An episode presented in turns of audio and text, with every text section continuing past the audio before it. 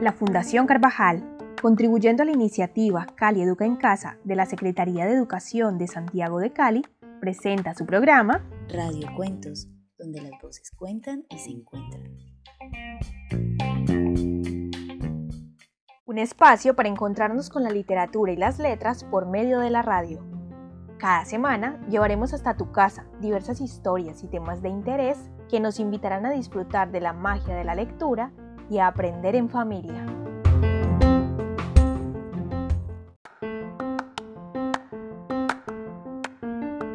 Un saludo para todos y bienvenidos a este nuevo programa de Radio Cuentos. Hoy estaremos con Dayana Ramírez y Rosa Guasput y con una invitada muy cercana a los procesos que se están liderando desde la Biblioteca Pública Municipal Central Didáctica de la Casona.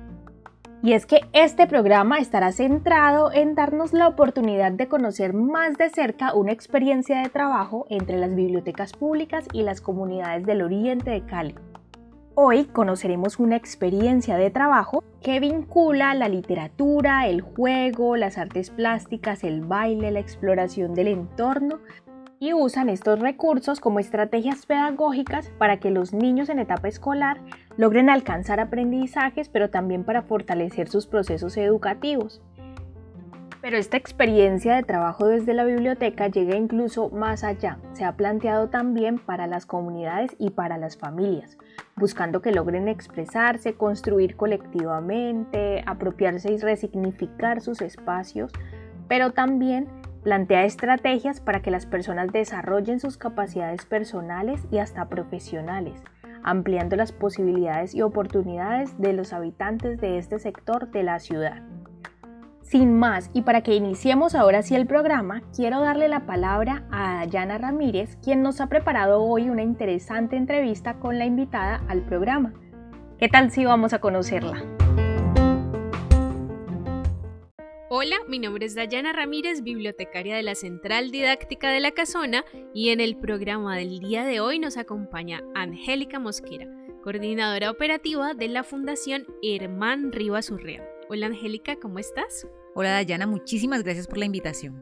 Bueno, bienvenida a este espacio y quiero que empecemos un poquito con que nos cuentes algo sobre ti. Bueno, como lo decías, mi nombre es María Angélica Mosquera, soy comunicadora social, organizacional, egresada de la Universidad Santiago de Cali y un amante al 100% de todo lo que es el trabajo social. Eh, estoy vinculada con la empresa organización Rivas Urrea Hermanos SAS desde hace 16 años y desde la cual desde hace 9 años dirijo toda la parte social a través de la fundación. Listo, Angélica. Ahora quiero que nos cuentes a nuestros oyentes que de pronto no conocen la fundación, ¿qué es la Fundación Herman Rivas Urrea? Bueno, la Fundación Herman Rivas Urrea es una entidad sin ánimo de lucro que nació en diciembre del 2005 la empresa como tal propietaria de la fundación, la organización Rivas Urrea Hermanos SAS, tenían por costumbre en todos los meses de diciembre hacer donación de mercados, juguetes y ropa a personas de eh, sectores vulnerables, básicamente en el barrio El Poblado 1 y Poblado 2. Y un diciembre, mm, don Herman, en medio de la emoción, dijo, aquí nace la Fundación Herman Rivas Urrea. Inicialmente eh, teníamos varios grupos objetivos porque él nos invitó a varios profesionales, entre ellos estaba adultos mayores, personas con consumo de sustancias psicoactivas, pero decidimos enfocarnos todos hacia el trabajo con niñas embarazadas y madres adolescentes porque para ese entonces notamos que habían pocas políticas públicas que atendieran este grupo poblacional. Y fue así como nació la Fundación Herman Rivas Urrea, eh, tratando o, o, ideando estrategias que apuntaran a este grupo de niñas que por diferentes razones y básicamente por su embarazo a muy temprana edad, tomaban la decisión de retirarse del colegio. Y esto obviamente les restaba oportunidades en la vida, tanto en la parte laboral, en superación personal. Entonces así nació la Fundación Herman Rivas Urrea. Listo. Y ahora entonces, ¿qué población intervienen? Actualmente, ¿qué tipo de población? ¿Seguimos con la misma población o, hemos aumentado? No, gracias a Dios, eh, don Herman y toda la junta directiva de la Fundación Herman Rivas Urrea eh, son muy amplios, en, se aperturaron en su mente y decidieron ampliar el objeto social también. Estamos obviamente con nuestro grupo objetivo mm, con el que nació, que son madres, eh, adolescentes y niñas embarazadas. También empezamos a trabajar con madres cabeza de familia Eh, estamos con niños y niñas entre los 7 y los 15 años de edad y también con adultos, con jóvenes. Nosotros no recibíamos hombres, estábamos enfocados solo con mujeres, pero desde hace seis años le apostamos también a trabajar con hombres, con adultos y todo enfocado en la parte educativa. Nuestro objeto principal y nuestro, nuestra actividad principal es la educación. Pues estamos convencidos que trabajar desde la educación es una estrategia y una iniciativa muy positiva para cerrar círculos de pobreza y para lograr una sociedad más equitativa, más justa y en sana convivencia. Bueno, y ahora, ¿cómo o por qué ustedes deciden que las bibliotecas públicas de la ciudad pueden ser esos espacios que les permitan llevar a cabo esos procesos con la comunidad?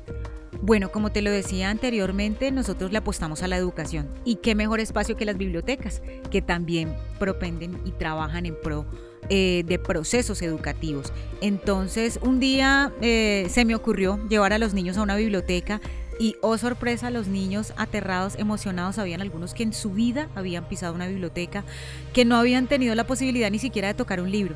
Entonces al ver la emoción de los niños y, pregunté si me permitían llevarlos todos los sábados, eh, logré eh, la respuesta positiva y fue así como empezamos a llevarlos todos los sábados a las bibliotecas y allí nació el espacio que llamamos los desayunos literarios. Entonces empezamos a trabajar de la mano dos frentes muy importantes en la niñez, lo que es la sana eh, alimentación, la buena nutrición y lo que es recuperar el hábito de la lectura. Entonces allí nació esta idea de trabajar de la mano con las bibliotecas. Consideramos que son espacios muy aceptados por la comunidad con una excelente convocatoria y afortunadamente les gustó esta propuesta que nosotros trajimos de los desayunos literarios. Además también eh, que en las bibliotecas se maneja toda la parte cultural y artística y por eso también llevamos la iniciativa de, de, de tener nuestros procesos de música y baile desde las bibliotecas. Bueno, eso está muy chévere, me encanta que hayan tomado en cuenta las bibliotecas públicas y sé que trabajan con bibliotecas de la red, pero actualmente tenemos procesos muy chéveres con las centrales didácticas de la Fundación Carvajal, en especial eh, con la de la Casona. Entonces, quiero que nos cuentes un poquito cómo ha sido ese proceso de intervención con las centrales didácticas de la Fundación Carvajal, desde cuándo, con quién han trabajado, qué tipo de actividades han hecho, ya nos, nos has contado un poquito, pero qué más hemos hecho con las centrales. Bueno, el, trabajo mancomunado ha sido exitoso, muy positivo, muy enriquecedor, además que tenemos que decir lo que de cierta manera también ha contribuido para enaltecer la imagen de la fundación, porque cuando decimos que trabajamos de la mano con, bibliotecas de la Fundación Carvajal, la gente pues le gusta y esto de cierta manera da un mensaje de credibilidad hacia nuestros procesos.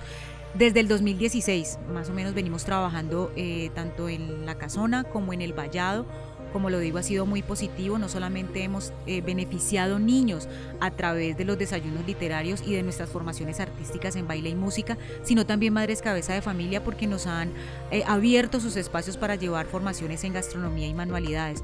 Entonces realmente el trabajo ha sido muy positivo con todas las agentes eh, culturales con las que hemos tenido la posibilidad de trabajar, en el caso tuyo con Dayana, hemos estado con Juliana, en algún momento con Marcela, con Claudia, personas que también aman esto del trabajo social, porque pienso yo que es muy complejo desarrollar ese tipo de procesos si la persona no le gusta el trabajo social. Y cuando gusta el trabajo social, cuando lo disfrutan, cuando todos vamos en pro eh, de lograr que todas las personas, independientemente de su estrato, de su raza, de su religión, tengan las mismas oportunidades educativas, pienso que el trabajo es muy positivo. Entonces, eh, para nosotros de verdad es un, es un logro importante. Hemos tenido también reuniones con directivas de la Fundación Carvajal que nos han apoyado al 100% y esto, como te digo, sin duda le ha dado muchísima más credibilidad a los procesos educativos que adelantamos como fundación bueno, muy chévere. También desde la biblioteca y desde las centrales didácticas estamos muy agradecidos con todo el trabajo que se ha hecho con la Fundación Herman Rivas Urrea y todos los procesos que se han traído. Y para finalizar, entonces quiero que nos cuentes o que abramos el micrófono para que hablemos de esas propuestas que tienen actualmente para la comunidad este año y también dónde podemos encontrar la información, dónde la gente puede acceder a la información de los cursos y de toda eh, la propuesta que, tienen actualmente. Bueno, eh, afortunadamente esta, esta, esta invitación eh, llegó como anillo al dedo porque estamos precisamente en, proceso de, matrículas de, nuestro, de todas nuestras formaciones. En nuestra sede principal que la tenemos en el barrio Las Orquídeas, allá damos todo lo que es eh, paquetes en el área de cosmetología, damos manicure y pedicure, peluquería, peinados, colorimetría, barbería, que es nuestra formación boom y estrella, donde no solamente nos están llegando hombres, sino que hemos eh, conseguido mujeres barberas con un talento impresionante. Allá también tenemos nuestra escuela de semilleros, donde las personas tienen la posibilidad de formarse en administración, contabilidad, mercadeo y, como impulsadores. Y esta escuela de semilleros pues brinda una opción laboral con la organización Rivas Urrea Hermanos que son los propietarios de la Fundación Herman Rivas Urrea. Entonces en este momento estamos en matrículas en todos nuestros procesos para arrancar el 23 de julio y también con nuestros procesos dirigidos a las madres cabeza de familia. Retornamos con nuestra formación de manualidades y gastronomía que gusta mucho porque son formaciones que dan para iniciar con emprendimiento, que es lo que realmente nosotros queremos. Mujeres, madres cabeza de familia que tengan la posibilidad desde sus hogares iniciar con su propio emprendimiento. Y para los niños también, eh, vamos a traer nuevamente nuestras formaciones de música, técnica vocal, baile moderno y folclórico, así que tenemos formaciones y capacitaciones para toda la comunidad todas las personas que les guste educarse, que les guste eh, adquirir nuevos conocimientos a través de la Fundación Herman Rivas Urrea lo pueden lograr y vamos a estar en matrículas hasta el 16 de julio para arrancar el 23 de julio. Nos pueden conseguir en Instagram, en Facebook, así Fundación Herman Rivas Urrea. Esas son nuestras redes sociales y quienes nos quieran escribir en nuestro número de WhatsApp 317-364-8594. Todas estas formaciones para toda la comunidad.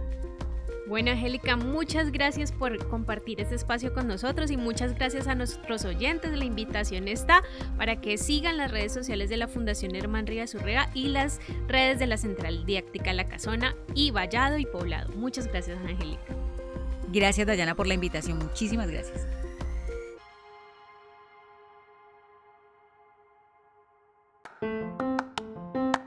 ¿y qué tal, queridos oyentes? Muy valiosa esta experiencia, me encanta poder conocer más de cerca ese proceso que se ha desarrollado desde las bibliotecas con la comunidad. Ojalá continúe creciendo y sigamos trabajando de la mano y en pro de las comunidades de Cali. Bueno, y ahora Teniendo en cuenta el tema de este programa, pero también la experiencia que han ido desarrollando nuestros bibliotecarios desde las centrales didácticas en la creación de espacios de promoción de lectura, de acercamiento a la cultura en cada uno de los espacios, ¿qué tal si escuchamos ahora las recomendaciones que Rosa Cuasput nos tiene preparadas para el programa de hoy? Vamos a escucharla.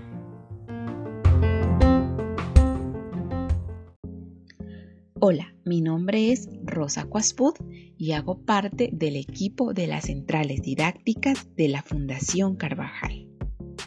Desde la Central Didáctica La Casona se realizan articulaciones con instituciones educativas, con grupos artísticos y culturales, fundaciones, entre otros, con la finalidad de trabajar en pro de la comunidad, acercándolos a la lectura y a la cultura como lo hemos escuchado en el inicio de este programa, hoy tenemos la oportunidad de comentar el trabajo que venimos realizando con la Fundación Hermán Rivas Urrea, con estrategias como los desayunos literarios, en la que se busca acercar a la comunidad a la lectura a través de un espacio amigable, donde se promueve la colección disponible de la biblioteca y el ciclo temático del mes además de suscitar el encuentro de familiares y amigos en un mismo espacio.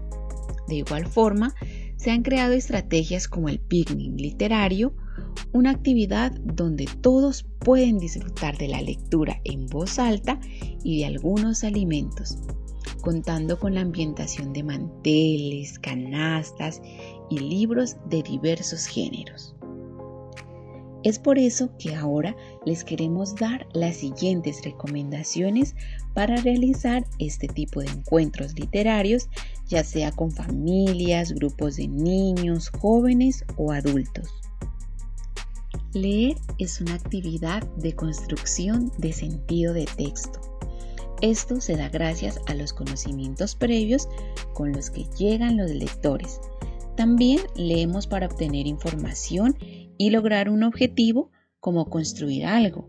Leer también es descubrir la expresividad del lenguaje. Cuando leemos nos emocionamos. Además, descubrimos que otras personas se emocionan con eso que estamos leyendo juntos. Se considera que leer en voz alta es el mejor camino para crear lectores y más si se hace a temprana edad. Leer en voz alta es compartir el lenguaje con otros, compartir la emoción que nos dan los textos. Cuando leemos en voz alta, no buscamos calificaciones ni descubrir quién tiene una tonalidad mejor. Leer en voz alta es disfrutar de estar compartiendo una historia con otros. Tips para leer en voz alta. Es muy importante manejar la respiración y la entonación y para ello se recomienda hidratarse. Mantener nuestra garganta hidratada ya que es nuestra principal herramienta. Segundo tip. Recomendamos leer el libro previamente. Este tip es fundamental porque necesitamos tener una conexión con el libro. Necesitamos saber si es necesario parar durante la lectura, hacer una pregunta o hacer mayor énfasis en una situación. Tercero, buscar textos cortos, en lo posible libros álbum. Eh, también podemos incluir poesía, juegos de palabras y libros ilustrados. Cuarto, encontrar una lectura que sea cómoda para ti, que te permita encontrar tu voz. No tienes que imitar todos los sonidos, ni tampoco tienes que alzar tanto porque puedes lastimarte. Quinto, involucrar objetos o sonidos. Pueden ser instrumentos musicales que ayuden a ambientar la lectura, pero esto debe tener un sentido. No solo es poner a sonar un instrumento porque sí. También es importante considerar un lugar cómodo para la lectura, ojalá sin distracciones y ruidos. Por último, recordemos que para ganar lectores debemos involucrarnos emocionalmente con los libros. Debemos apasionarnos, transmitir eso que sentimos en la lectura. Lo que expresamos con la lectura, nuestros oyentes lo van a sentir. Muchas gracias. Que disfruten de los libros y la lectura en voz alta.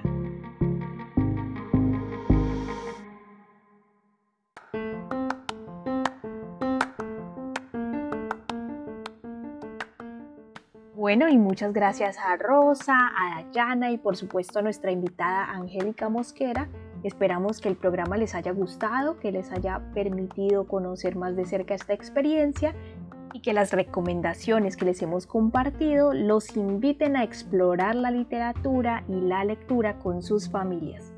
Los acompañó Alexandra Hernández y nos escuchamos en un próximo programa de Radio Cuentos.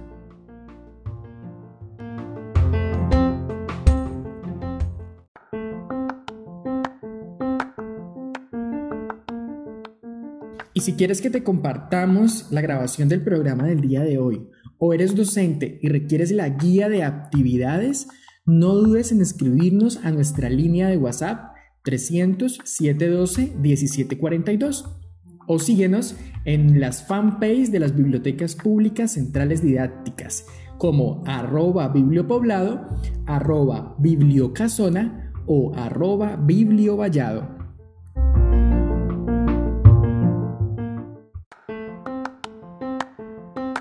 Las bibliotecas públicas centrales didácticas de la Fundación Carvajal, desde la iniciativa Cali Educa en Casa, presentaron su programa Radio Cuentos, donde las voces cuentan y se encuentran.